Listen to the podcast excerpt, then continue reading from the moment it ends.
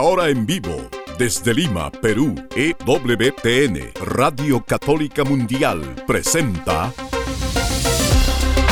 Más que Noticias, un programa informativo que analiza desde una visión de la fe los acontecimientos sociales, políticos y económicos más importantes de Latinoamérica, el Vaticano y el mundo. Más que noticias, respuestas a las interrogantes de los temas más actuales y la manera correcta de interpretarlos a la luz de la fe. Vidas ejemplares, actualidad del Vaticano, defensa de la vida, apologética, doctrina social de la Iglesia, devociones y mucho más. Esto es Más que Noticias. Comenzamos el programa. Amigos, bienvenidos. Están ustedes en Más que Noticias. Les saluda Guillermo Montezuma. Hoy día voy a estar un poco solo porque Eddie está en vuelo desde Roma hacia los Estados Unidos y yo aquí en el Perú, en Lima, muy contento de encontrarme nuevamente con ustedes. Tendremos un programa, espero que les agrade, pero sobre todo espero que el Espíritu Santo nos pueda dar luces para hablar lo que tenemos que decir, para callar lo que no tenemos que decir y también para que ustedes puedan abrir sus corazones y sentirse y comprometerse, no solamente sentirse, sino comprometerse con ese Cristo que nos invita a vivir el amor, el amor para con todos los hijos de Dios sin distinción, incluyendo a los sacerdotes que también están necesitados de nuestra oración, de nuestra compañía, de nuestra comprensión y aliento. Y por ello quiero comenzar con unas líneas que tengo de un libro muy hermoso que es La vida espiritual del sacerdote Dionigi Tetamanzi, fue arzobispo de Génova, no sé si lo sea todavía, creo que ya no, porque han pasado varios años de este libro que me regalaron obispo, que dice así, el apóstol Pedro en la fidelidad a la enseñanza y al ejemplo de Jesús, da de cuantos han recibido en la iglesia la tarea de animar y guiar a los presbíteros que hay entre vosotros los exhorto,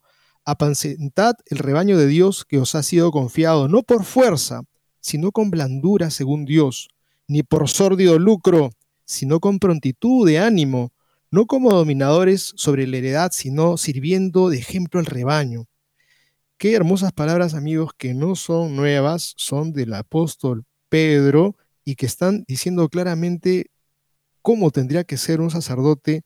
Y nosotros a la hora de mirar, pues también recordamos estas otras líneas de San Agustín que dice, exhortaba así a un obispo en el día de su ordenación, San Agustín quien es cabeza del pueblo debe ser el primero en darse cuenta que él es el siervo de muchos y no desdeñar de serlo. Repito, no desdeñar de ser el siervo de muchos porque el Señor de señores no desdeñó de hacerse nuestro siervo. Estoy recordando en este instante al obispo que me regaló, que ya es finado, un obispo norteamericano, que me regaló este libro, que él siempre se hacía eh, servir al final, todo el mundo en la mesa estaba servido y él se hacía servir al final. Y otra cosa que recuerdo de él es que siempre que nos íbamos de la casa, en el auto había un señor que era el portero, porque era una casa grande, y siempre le decía gracias. Y se tomaba unos segundos para decirle gracias y mirarlo y volver al regreso, repetirle gracias. Y creo que es un ejemplo excelente que me dio este sacerdote, pastor, Monseñor Miguel Lafay Bardi, un carmelita, y lo recuerdo con mucho, mucho cariño, ese gesto que me quedó grabado, de tener en los labios la palabra gracias por un gesto que de repente tendría que hacerlo obligatoriamente este caballero, pero lo hacía mirándole a la cara y decirle gracias. Vamos ahora a mirar, amigos, ya y entrar propiamente en materia, es mirar brevemente eh, las discusiones y las decisiones más importantes que han ocurrido en el sínodo de la sinodalidad y también con ello compartirles un artículo bastante agudo, crítico, de Roberto eh, Royal, Robert Royal.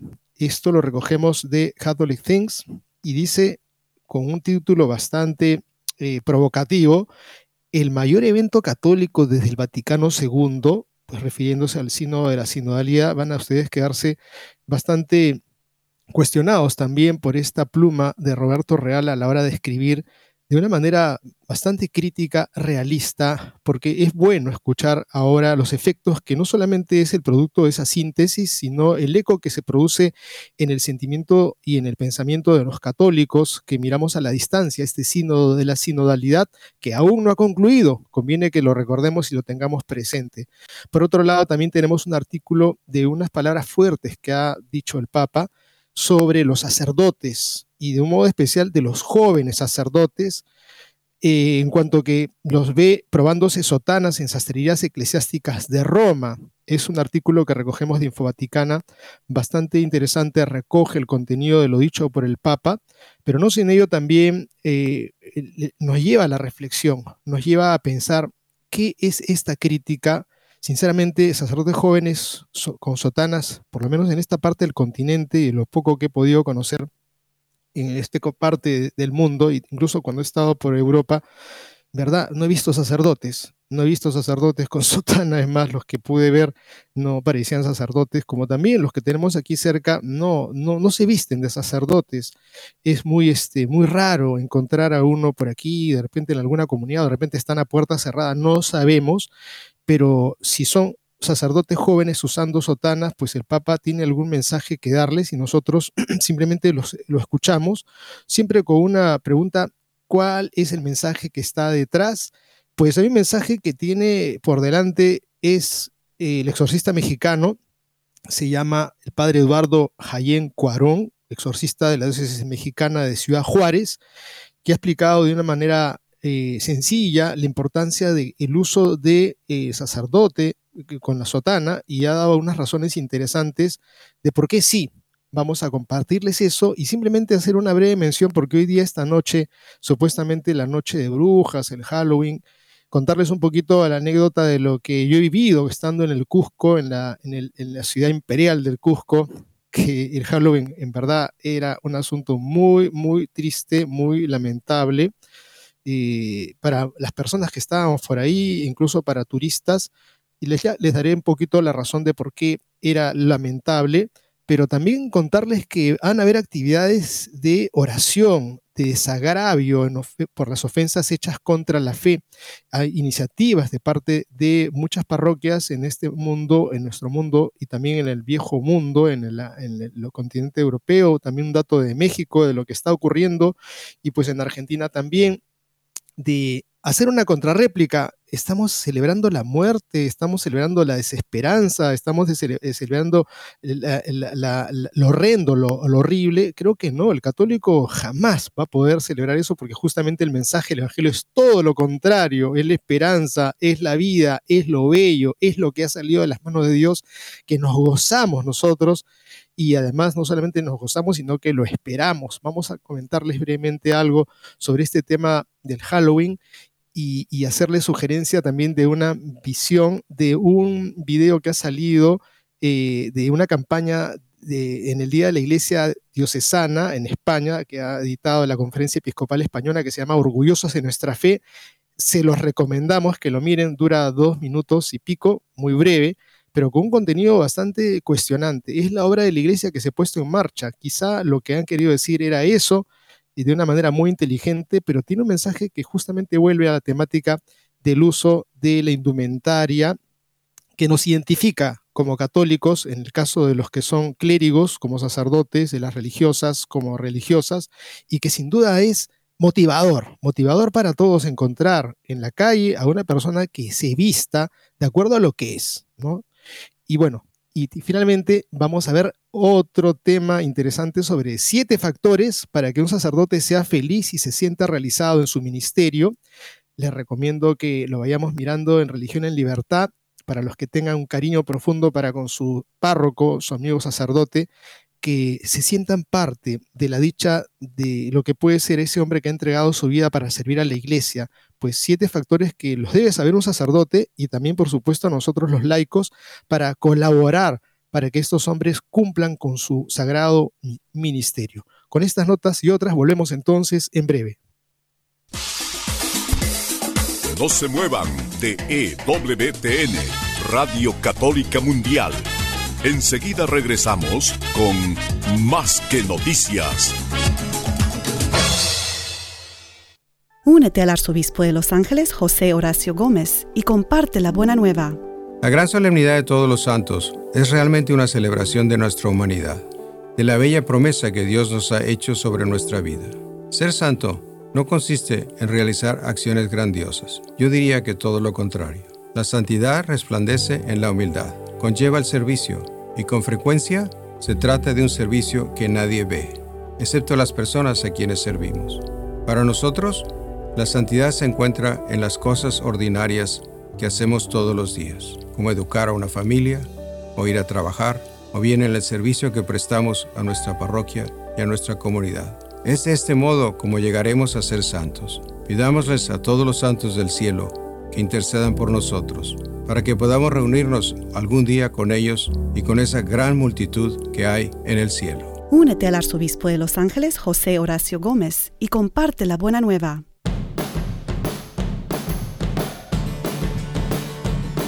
Descarga nuestra aplicación de EWTN a tu teléfono celular y podrás disfrutar de nuestra programación en vivo de radio y televisión completamente gratis. Entra a tu Google Play Store o Apple App Store y descárgala ahora para que nos lleves siempre contigo.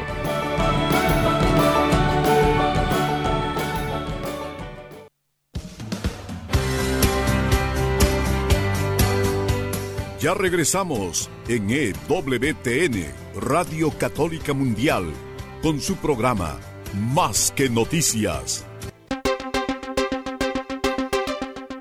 Bien amigos, entremos en materia propiamente y recogemos este artículo de Andrea Gagliarducci, es de Así Prensa, que nos está explicando en torno a lo que ha ocurrido en el sínodo que ha terminado en esta fase, en este año, y el título es Sínodo de la Sinodalidad, una mirada a las discusiones y decisiones más importantes. Escribe así Galiarducci. Ahora que el Sínodo de la Sinodalidad ha llegado a su fin, todos los ojos están puestos en el informe de síntesis emanado del encuentro de un mes de duración. Es notable ausencia del acrónimo LGBTQ, lesbianas, gays, bisexuales, trans y queer. El asunto del diaconado femenino recibió la votación más baja incluso el amplio párrafo sobre asuntos controvertidos que equipara la identidad sexual y la eutanasia carece de un consenso sustancial. Aunque todos los párrafos de la síntesis de esta primera sesión del sínodo fueron aprobados con una mayoría de dos tercios, es evidente que destacan los puntos que carecen de consenso. El cardenal Jean-Claude Hollerich, relator general del sínodo, resaltó en una conferencia de prensa el 28 de octubre que se esperaba que algunos temas encontraran más oposición, lo sorprendente es que muchos votaron a favor indicando que la resistencia no era tan significativa como parecía. Las palabras del purpurado revelan un debate robusto e inflexible que deja entrever un deseo de cambio, especialmente cuando la narrativa durante el sínodo giró en torno a buscar la comunión.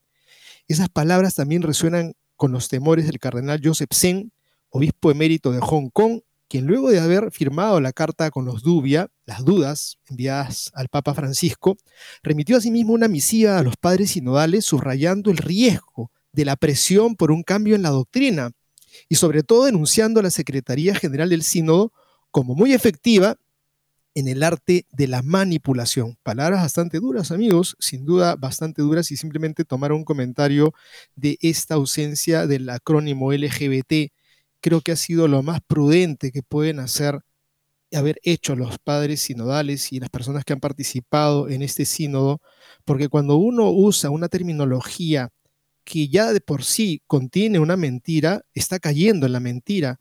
Si yo, por no herir a las personas que han abortado, hago un discurso o de repente hago una carta o un escrito en donde digo, porque la interrupción voluntaria del embarazo es algo que tendríamos que pensar, si yo digo eso, estoy simplemente cayendo en la mentira de algo que no es interrupción voluntaria del embarazo.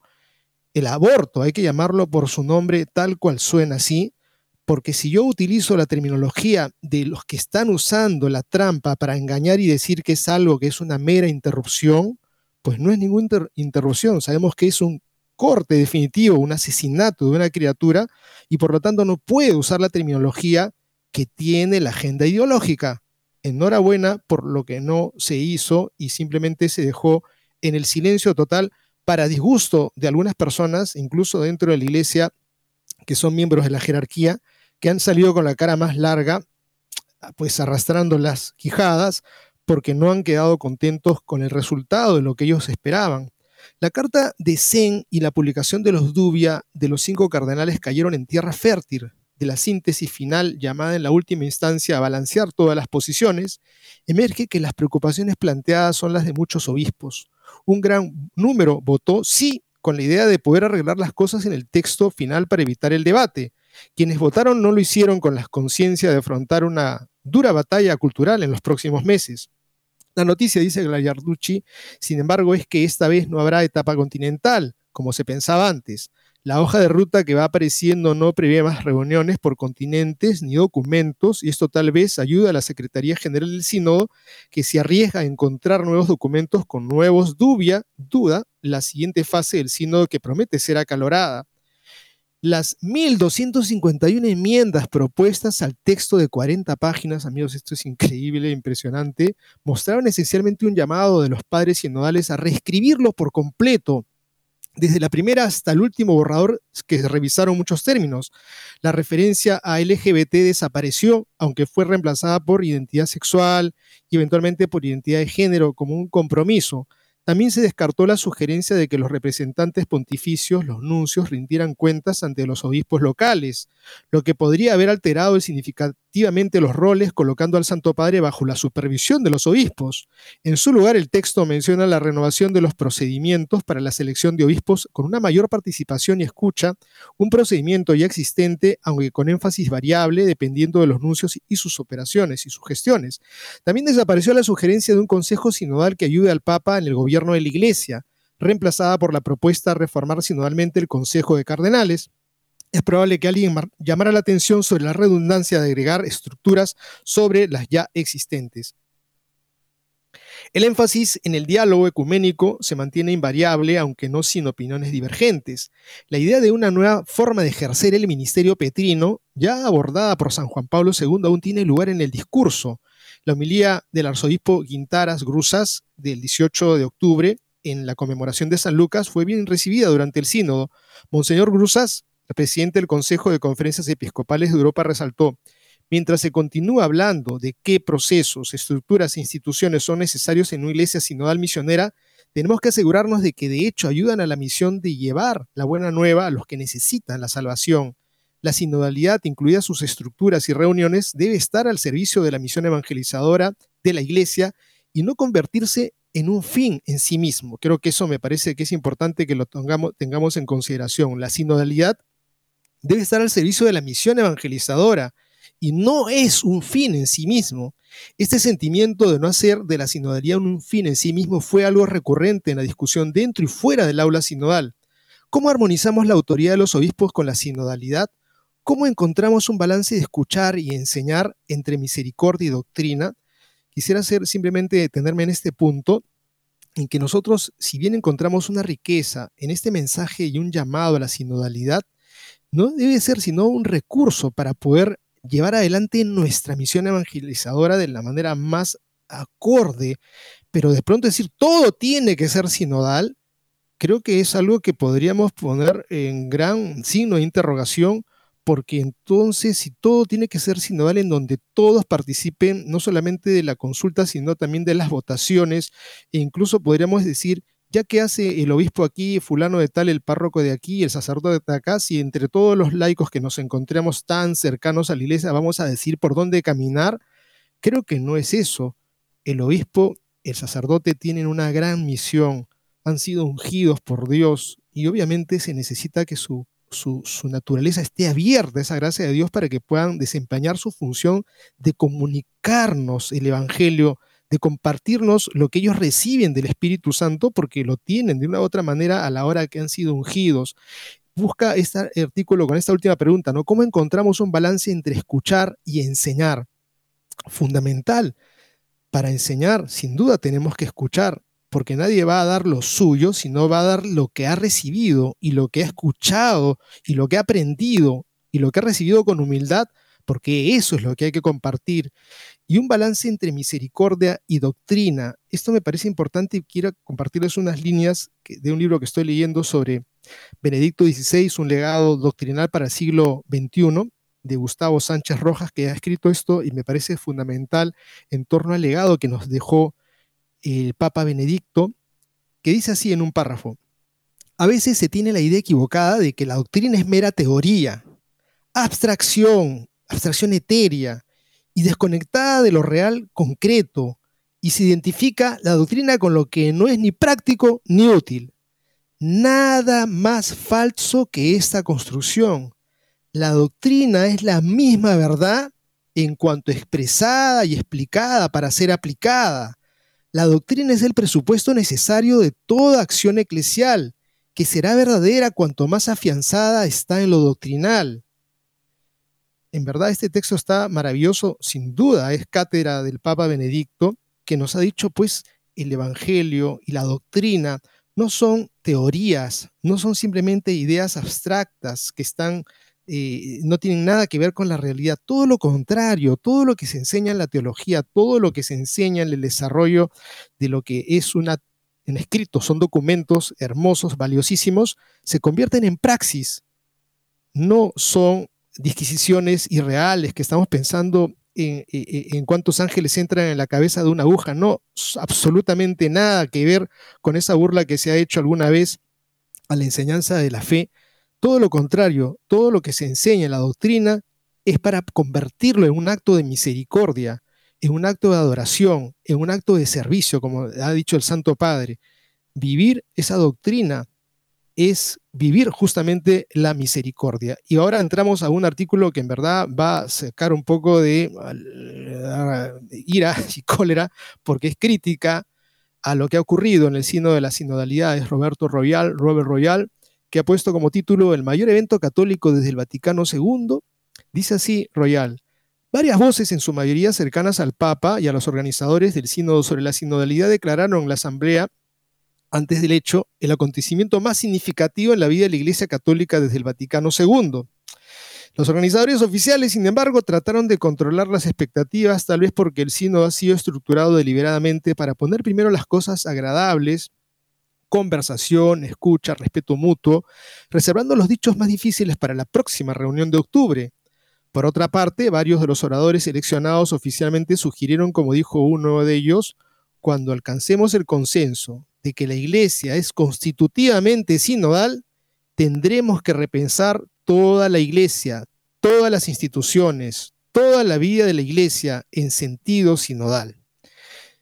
Dice Royal, si eso sucediera, no sería necesariamente el mayor evento católico desde el Vaticano II. Para ese honor nominaría la elección de Juan Pablo II y la forma en que eso cambió tanto la Iglesia como el curso de la historia mundial.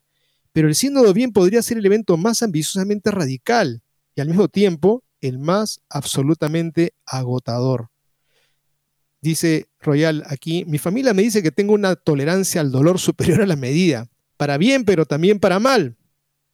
Pero confieso que ya sea radical o el mayor acontecimiento desde el Vaticano II, salí temprano del sínodo del viernes pasado, ya tuve suficiente y me fui a casa. Vi que no iba a pasar mucho. Me sentí totalmente exhausto por la pura monotonía de una conversación de un mes de duración que podría haberse realizado en menos de una semana.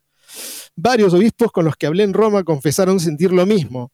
Antes de este sínodo nunca soñé que diría esto, pero incluso las controversias y los intentos de infidelidad los fraudes y las manipulaciones de los sínodos anteriores en la era de Francisco fueron más variados, interesantes y sustanciales que este.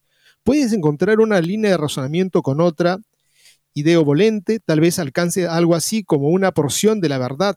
Con este vagabas en una tiniebla que a pesar de su estricta estructuración y marcha reglamentada a través de varios módulos y discusiones parecía no llevar a ninguna parte. Y a juzgar por el documento final publicado el sábado por la noche en Roma, la apariencia se acercaba mucho a la realidad. La única noticia para quienes, entre comillas noticia, para quienes esperaban la habitual letanía de cambios sobre LGBT, mujeres, sacerdotes casados, etc., fue que no había ninguna novedad, excepto el fracaso de las falsas expectativas de que el sínodo había creado intencionalmente o no, solo algunas muestras de los sospechosos habituales.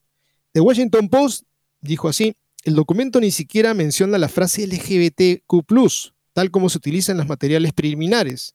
The New York Times Los progresistas que alguna vez esperaron que el sínodo creara impulso para cosas como llegar a los católicos LGBTQ, dijeron que la reunión no había logrado mover la institución. The Wall Street Journal, el informe del sínodo del Vaticano resta importancia a las cuestiones LGBTQ, y decepciona a los progresistas. El informe oficial pide más investigación sobre la posibilidad de ordenar mujeres diáconos. Ah, sí, restaron importancia y se necesitaba más investigación. Las cosas no lograron avanzar. Y de la perspectiva de los progresistas, el Espíritu Santo, también conocido como el Dios de las sorpresas, dio la sorpresa equivocada. Algunas voces progresistas más esperanzadas caracterizaron todo esto como un aplazamiento que bien puede serlo, pero solo en un sentido bastante específico, porque el portavoz vaticano Pablo Ruffini ha confirmado que los mismos delegados regresarán el próximo mes de octubre para continuar el proceso de discernimiento sinodal.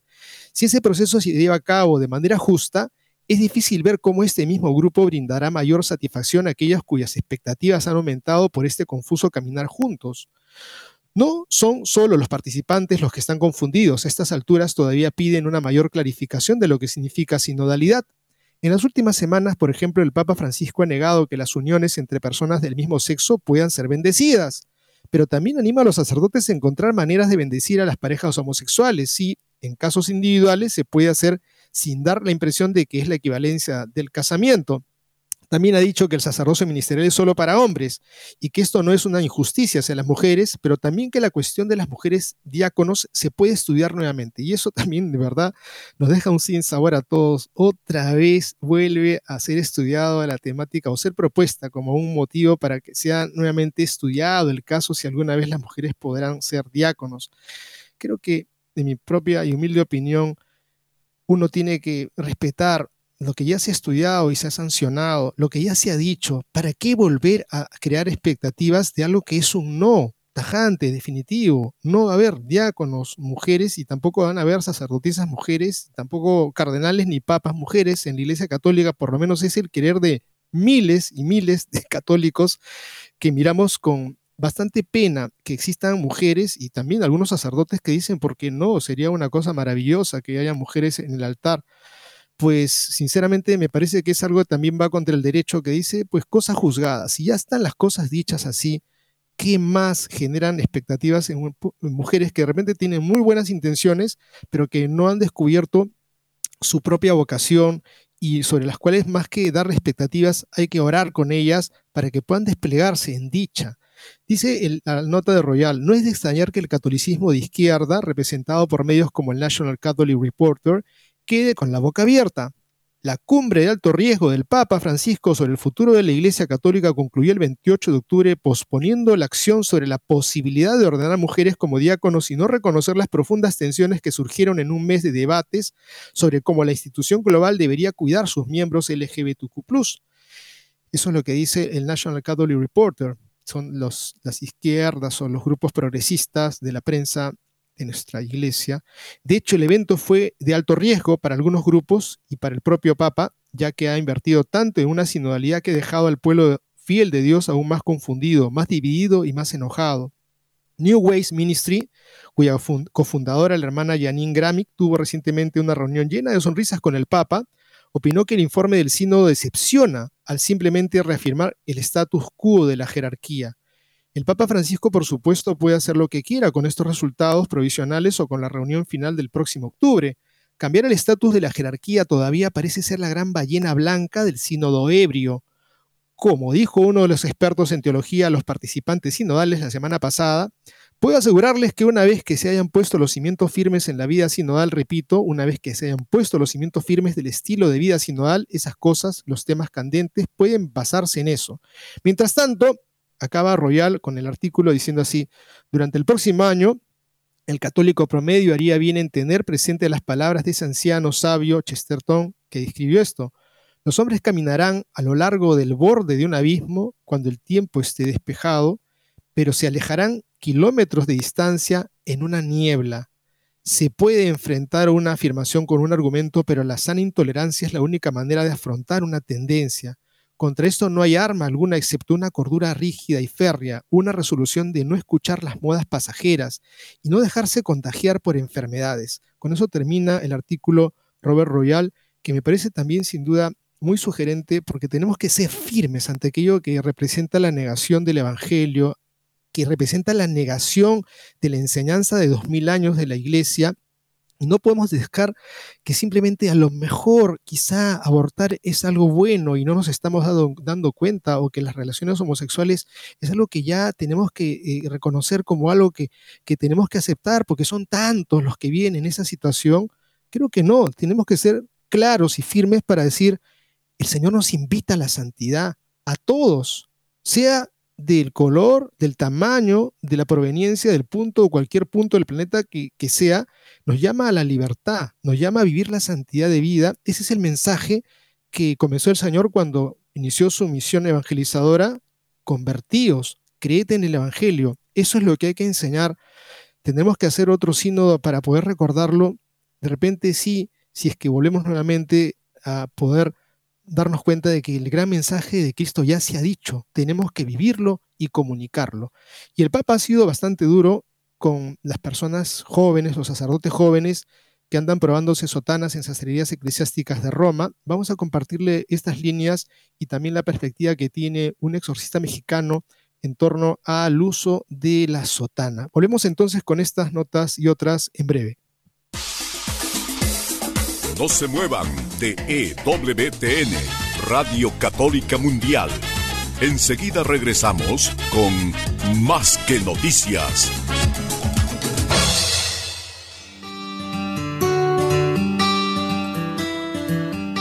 En la página web de EWTN podrás encontrar los programas de EWTN Radio y Televisión.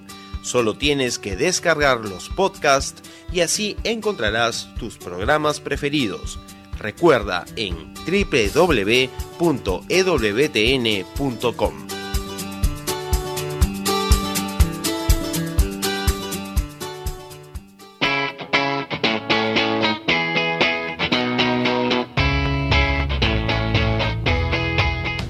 Te invitamos a que visites la página web de Asiprensa www.asiprensa.com donde encontrarás todas las noticias y actualidad de la Iglesia en el mundo. No lo olvides, www.asiprensa.com.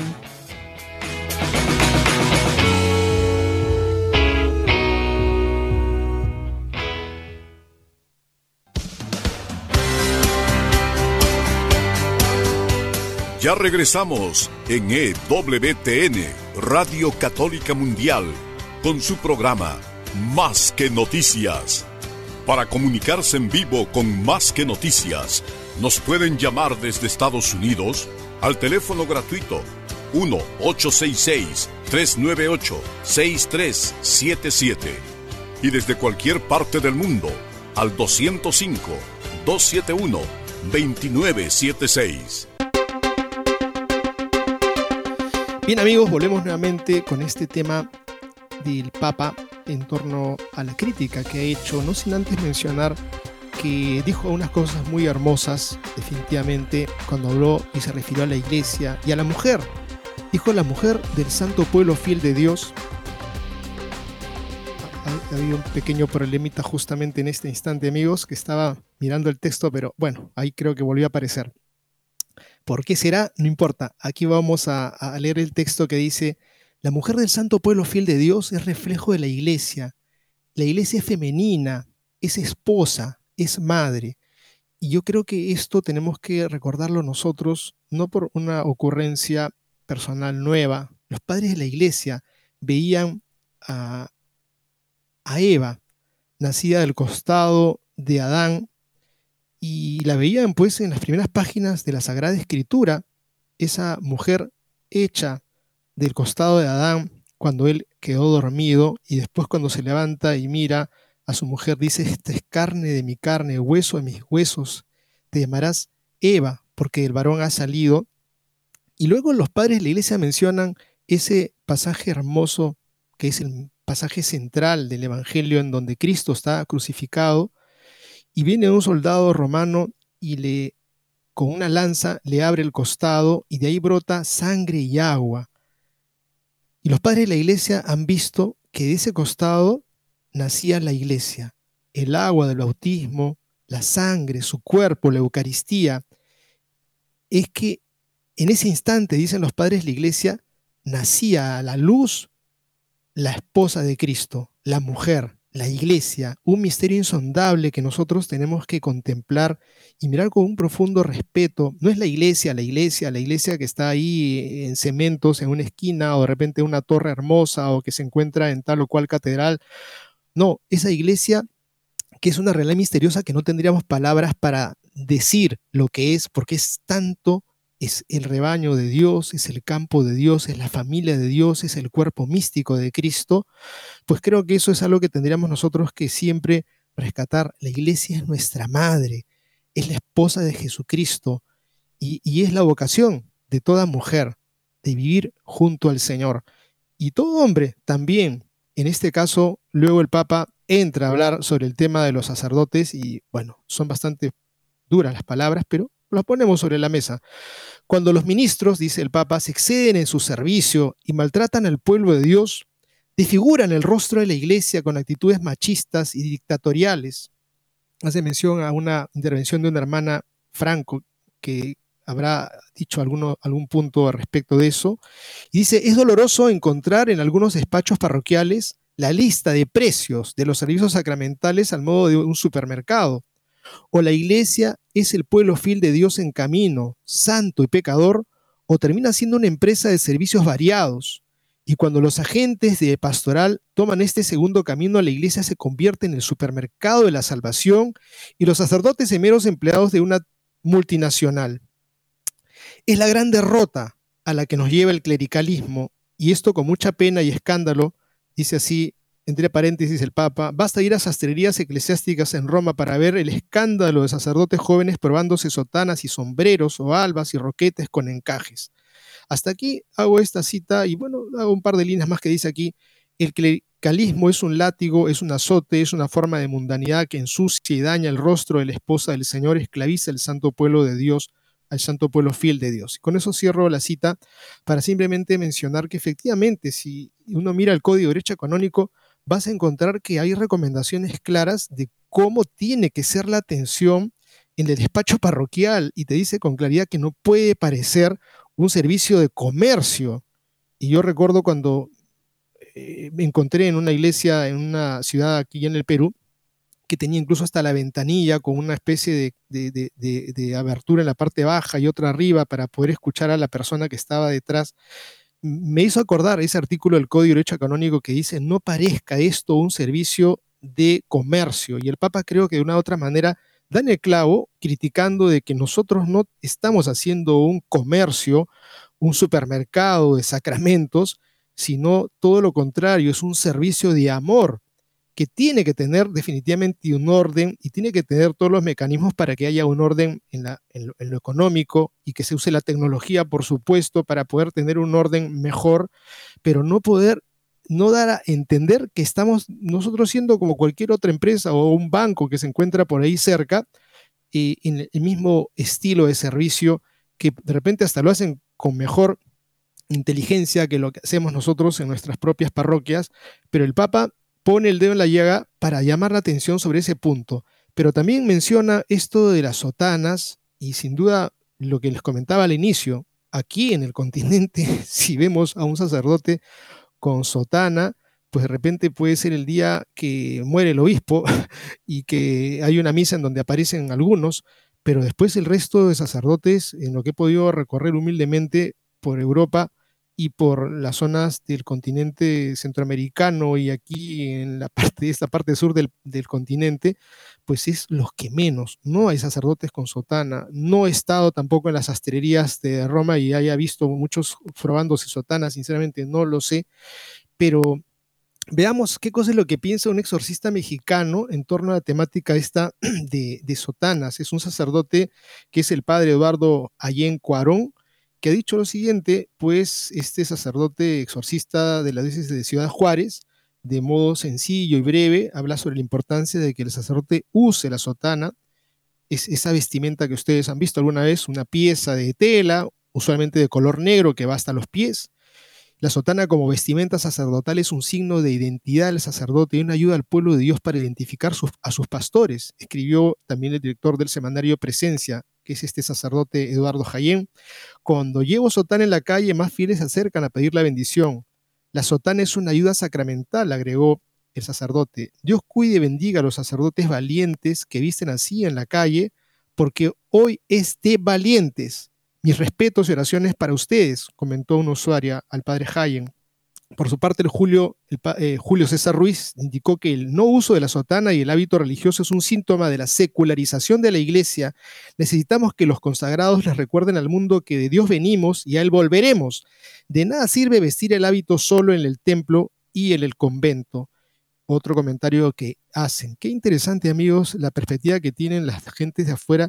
Si es que la sotana les genera lo que ellos dicen, no, nosotros, sobre todo aquellos que yo he conocido, muchísimos sacerdotes, no, no queremos parecer diferentes, queremos ser normales, no queremos que la gente nos ceda el asiento, no queremos que la gente se aparte de nosotros, sino que seamos como, como los demás y como Cristo, que fue humilde. Ese argumento en verdad tiene un gran signo de interrogación. Continúa la, nota que dice así, hace un tiempo el padre Cristian Viña, párroco del Sagrado Corazón de Jesús, en Argentina, resaltó que la sotana es el distintivo sacerdotal que muestra que los presbíteros son sacerdotes del Señor, muertos para el mundo para que otros vivan y vivan en abundancia, y en el mundo, pero no del mundo. La sotana, por supuesto, nunca pasa inadvertida, nos ubica, nos distingue, nos preserva, y nos presenta en sociedad, añadió. En una sociedad como la nuestra, donde los ideólogos del odio siembran todo el tiempo aversión contra los uniformados, desde los clérigos y las monjas hasta los militares y policías, pasando por los porteros de hoteles y edificios, constituye una clara identificación de lo que uno es y para quién es, resaltó el sacerdote argentino. Qué cosa para más interesante, pero sí es una especie de línea ideológica que suele sembrar esa aversión que les incomoda a los uniformados, y acá los hemos tenido en el, Perú, por supuesto, nos han dicho que prácticamente la culpa de las desgracias de todos los asesinatos de los terroristas han sido los que estaban con uniforme, o sea que hablan del terrorismo del ejército y del Estado, cuando lo que hicieron los militares, los policías, muchos murieron, fueron defender a la patria de quienes estaban atentando contra la vida de los civiles de una manera horrible, que eso sería un tema a tratar, pero nos da cuatro razones prácticas para usar sotana. Miren lo que dice hace unos años Charles Pope, sacerdote que trabaja en Washington, en DC, en el Washington DC, en el National Catholic Register, en el que comenta estos motivos. Primero dice que es fresca. Mucha gente se sorprende cuando les cuenta que su sotana es más fresca que el típico traje clerical. No tengo que usar un conjunto completo de ropa debajo de la sotana. En el verano un modesto par de pantalones cortos sueltos con una cómoda cintura elástica, una camiseta de algodón y calcetines son suficientes. O sea que amigos, para aquellos que dicen, pobre cura que está sudando, pues miren, no, que está diciendo que es, es bastante fresca. La segunda dice que es suelta. Nunca he sido un fan de la ropa ajustada que están de moda hoy. La sotana cuando está desgastada, sin la facha, sin un cinturón ancho, cuelga cómodamente en el cuerpo, dijo.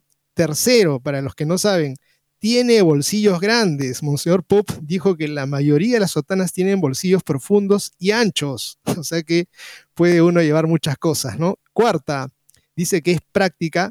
El presbítero sostuvo que se pone la sotana con facilidad porque solo necesita colocarla sobre la cabeza, poniendo sus brazos a través de los agujeros del brazo ancho y luego la gravedad hace el resto. Amigos, fíjense ustedes, es una nota bastante graciosa pero para aquellos que dicen que esto es complicado, tener que vestirse, ponerse los 30 botones, y pues fíjense en la forma como hace este sacerdote, el Monseñor Pop, sobre que es práctica por los bolsillos, porque es suelta, porque es fresca, entonces no es ningún martirio para los sacerdotes, seguramente algunos les eh, hará eh, ser difícil, ¿no? Si es que no han estado usando la sotana, volverse a poner, seguramente les ha de costar. Recuerdo un sacerdote francés que me dijo, el día que me quité la sotana me sentía desnudo, pues hacía años que habían usado sotana y de pronto de un día para otro ocurrió que no, ya no era moda, como ocurrió también con el velo para las mujeres.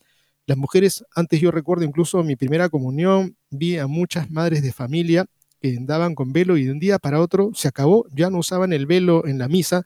Es un tema que seguramente sería interesante volver a tratar. Unas palabras breves en torno al tema del Halloween, contarles que hoy día, el último día del mes de octubre, una fiesta que ha crecido en popularidad, se extendió en el mundo con un marcado carácter comercial, pues este, tiene sus orígenes, ya ustedes lo saben, seguramente van a hablar mucho de eso. Estamos en la víspera de todos los santos, aquí en nuestra parroquia, en, la ciudad en donde estoy, aquí en Lima, en Lince, pues el domingo pasado salieron los niños disfrazados de santos y esto es una cosa bastante eh, creativa, sugerente y además un asunto que exalta todo lo contrario a lo que exalta el Halloween. Halloween exalta lo horrendo, lo horrible, exalta el tema de la desconfianza, de la desesperanza, el tema de la muerte y, de una manera pues este, eh, que quita los ánimos.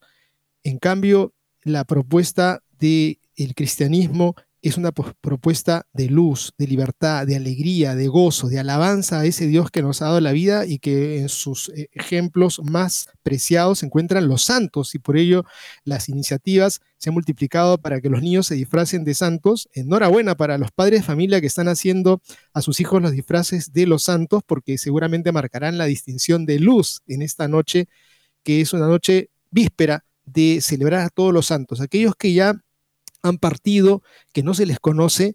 Mañana es un día de guardar. Nosotros aquí en el Perú tenemos feriado.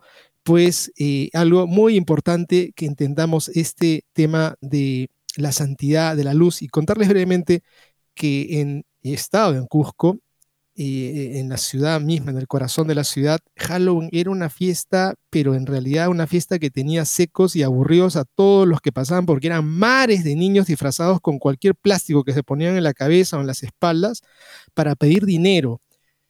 Una pena, una pena sin duda porque eso de eh, hacer niños que estén pidiendo eh, one dólar, one dólar a todos los que se encuentran por ahí dando vueltas, sin duda nos hace sentir bastante mal porque habla de una realidad de pobreza económica, sin duda, y una realidad de una pobreza cultural que nos han trasladado desde las zonas nortes del, planeta para practicar qué cosa?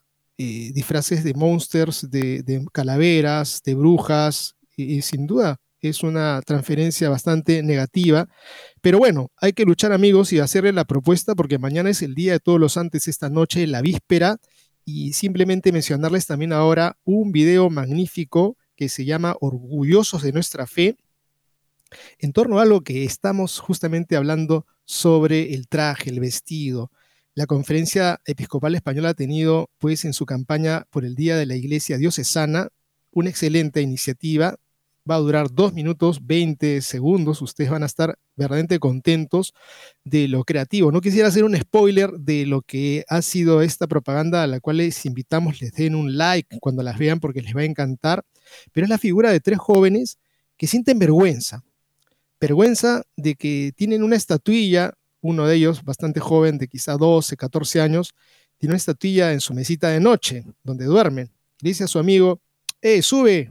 Y de pronto mira que tiene la estatuilla de la Virgen y la pone en el cajón a escondidas. Otra joven que llega a buscar un trabajo, a una entrevista, encuentra que todas las chicas que están por ahí o el entorno de personas son gente que no tiene absolutamente ninguna señal de fe y ella tenía una crucecita en el pecho y se la tapa. Y luego de eso hay otro joven que está esperando a una una compañera, una novia, que sería, no podría decir con precisión, pero se da cuenta que en su celular tiene una foto, me parece que es la Virgen de la Almudena, en la contratapa de su teclado, y entonces al ver eso la esconde por vergüenza, ¿no?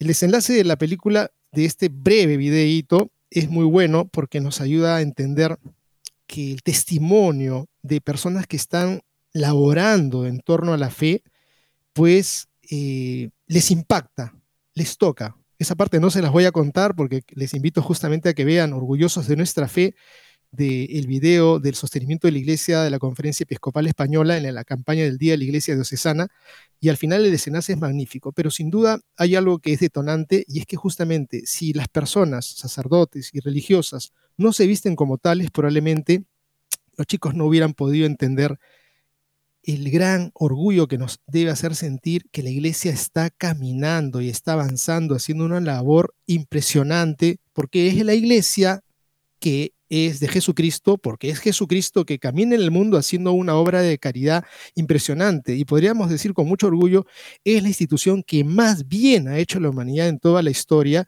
Y por lo tanto ningún católico puede sentir un complejo de inferioridad. Hoy, que no, no, no digo nada que soy católico porque, porque han ocurrido tantas cosas, no, la mayoría de las cosas que han ocurrido han sido buenas y cada uno tendrá que levantar muy bien el pecho y decir, sí, soy católico y creo en Jesucristo y que lo conozcan todo porque sé que Él es el Salvador. Finalmente quiero tomar estos siete factores para que un sacerdote sea feliz y se sienta realizado en su ministerio. Un artículo que recogemos de Religión en Libertad que dice así, ¿cómo puede mantener el equilibrio un sacerdote en su ministerio ante las exigencias del trabajo pastoral hoy en día? Religión en Libertad ha consultado a Todd Barrera y Cristi Salcedo, co-creadores de Pastore Greyis, un curso sobre liderazgo y cambio y conversión pastoral dirigido a sacerdotes que anhelan la transformación de su parroquia. Qué interesante, amigos. Ayer mencionábamos sobre el tema de Courage, que está ofreciendo un taller para cómo atender a las personas que tienen la tendencia homosexual. Pues aquí tenemos un curso interesantísimo y da unas pautas muy buenas de a gente que ha estado trabajando y liderando métodos de evangelización como Alfa de repente por ahí alguno de ustedes va a tomar contacto sobre el tema de este apostolado alfa, que es muy efectivo, muy convincente. Y vamos directamente propio a este tema de los factores para que un sacerdote se sienta feliz en su ministerio. Y dice así lo siguiente, ejercer de cura. Parece de perogrullo, repetitivo, pero cuando al principio de nuestro curso encuestamos a los sacerdotes para saber cuántas horas semanales dedican a sus funciones sacerdotales, nos encontramos con una sorprendente estadística que nos dice que muchos apenas llegan a un 30% de su tiempo dedicado a acompañar, predicar y celebrar sacramentos cada semana. Si bien su vocación es el triple munus, el cual comprende la función real de guiar, liderar al pueblo sacerdotal, santificar, celebrar, la profética, anunciar y predicar, muchas veces las labores administrativas, la gestión de la parroquia y el hombre orquesta se comen hasta el 70% del sacerdote. Obviamente también entre los sacerdotes hay una variedad de vocaciones y encargos pastorales y no podemos reducir a todos a un solo estilo o modo de ejercer el sacerdocio, pero lo que está claro es que cuanto más puede ejercer un sacerdote como lo que es, más afianzado está en su vocación y su misión. Y esto creo que nos debe quedar claro, amigos. Un sacerdote que está haciendo de hombre orquesta, de bombero, apagando incendios y haciendo arreglos y desarreglos que no son propiamente su ministerio, pues en verdad eh, eso hay que ponerlo en una gran revisión y ponernos a pensar. Y yo como laico, a lo mejor no puedo decir, padre, necesitas algo de mí, es la primera idea que me viene a la mente. Y dice también lo siguiente, este artículo, tener comunidad. Los sacerdotes religiosos lo tienen más fácil, pero los diocesanos parece que han sido programados para vivir solos, sin apenas verificarse con nadie. La comunidad puede tener muchas expresiones. La primera comunidad del sacerdote son sus hermanos del presbiterio, pero su parroquia también debe ser su comunidad, un lugar donde dar, pero también un lugar donde recibir como cristiano.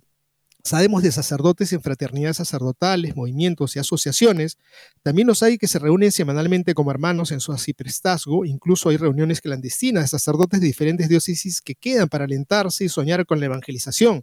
En Francia, las parroquias se asumen equipos de sacerdotes o comunidades con todas las vocaciones. Dice aquí la nota, ¿hasta cuándo seguiremos con el paradigma de preparar a los sacerdotes para estar solos cuando todas luces su fe languidez y su fortaleza se debilita cuando no están insertados en una evidencia comunitaria equilibrada? Tener algún tipo de comunidad es algo que da mucha luz a quienes lo practican. amigos, lo compartimos. Definitivamente es necesario que nosotros, desde el laicado, miremos a nuestros sacerdotes que necesitan de nosotros que nos acerquemos como familia, le invitemos de repente un día a nuestra casa a cenar, a almorzar, a tomar un lonche, o de repente con una comunidad de parejas de esposos, le digamos, padre, aquí estamos, ¿en qué podemos ayudarte? Yo creo que con ese gesto ya sería un gesto maravilloso para poder alentarlos en su ministerio, para poder ayudarlos en su perseverancia. En fin, aquí hay una serie de puntos interesantes sobre la paternidad episcopal, la presencia de ese pastor mayor que tiene que ser el que los vaya acompañando, el obispo que tiene que ser el guía de esa comunidad o un sacerdote mayor, el que el sacerdote esté en su lugar, en el sitio que le corresponde, en que tenga los espacios con Dios para hacer oración, en que pueda crecer con la parroquia, en que pueda entenderse como una parte, él como una parte de una familia en donde sí asume puesto de cabeza, pero sobre todo también de hermano, en que pueda tener tiempos libres también para poder respirar, para poder tener momentos de encuentro eh, con el oxígeno, con el aire que nos da la naturaleza. Amigos, llegamos al final del programa. Esperamos que haya podido servir para ustedes este programa. Y Dios mediante mañana, el día primero de todos los santos, es el día que nos recuerda que estamos llamados a la santidad. Vayamos a misa, cumplamos con ese precepto que es un pedido del Señor, alabar a Dios, agradecerle por todo lo que nos da. Muchas gracias y Dios mediante estaremos con ustedes mañana.